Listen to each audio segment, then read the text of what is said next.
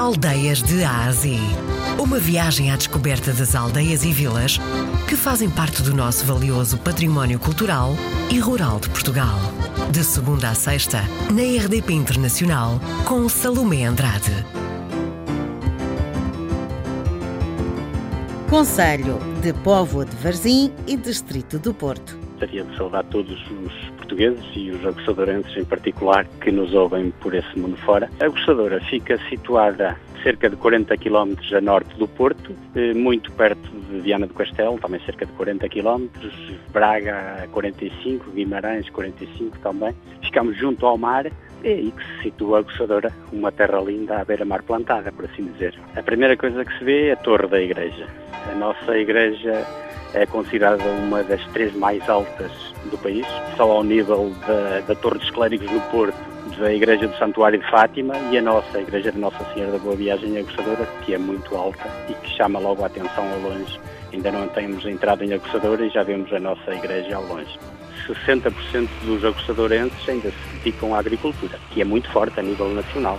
Eu arrisco-me a dizer que só a região do Oeste pode equiparar à nossa região também. Temos aqui dezenas e dezenas de produtores, de bons produtores hortícolas, e que produzimos os melhores produtos que abastecem o país eh, praticamente na sua totalidade e, e, ainda exportamos para a Galiza, para, para, o resto de Espanha e para a França também e para o resto da Europa. Somos muito fortes na horticultura. As águas frias do Atlântico e, e pouco poluídas na nossa região também eh, fazem do nosso peixe excepcional. A nossa gastronomia assenta sobretudo naquilo que foi o passado. O peixe, naturalmente, e os nossos produtos hortícolas. Podemos aqui destacar aquilo que os nossos antepassados comiam, que era o que nós chamávamos aqui uma batelada, que consiste em bacalhau ou outro peixe qualquer, cozido com as batatas, com os legumes de cá e com um molho especial que era feito para as, as mães, as, as, donas de casa do passado, levavam-no ao, aos campos ao meio-dia para o almoço. E é essa batelada que nós estamos a tentar agora reeditar e certificar como produto da aguçadora, uma espécie de pescada à poveira, mas um pouco diferente. Temos já alguns alojamentos locais, já temos aqui próximo a estalagem e temos vários, vários alojamentos locais que, que hoje estão, estão a ser muito ocupados principalmente pelos peregrinos do caminho da costa de Santiago, que também atravessa a nossa terra, atravessa a Coçadora.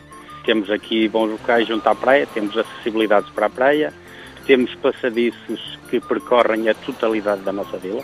Podemos observar as nossas praias. Penso que é um bom atrativo para a nossa terra.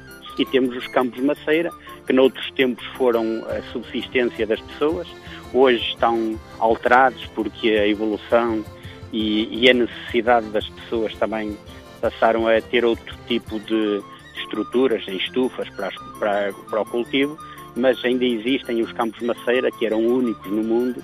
Senhor Presidente, última pergunta que é esta. A que é que cheira a sua vila? Por norma cheira a mar, mas também devo dizer que há dias que não cheira sempre muito bem, porque quem trabalha na agricultura, trabalhamos com métodos muito, muito naturais e há dias em que o cheiro não será tão agradável. Mas no fundo, eu acho que nós temos aqui um lema que diz aqui o sol nasce cada dia mais radiante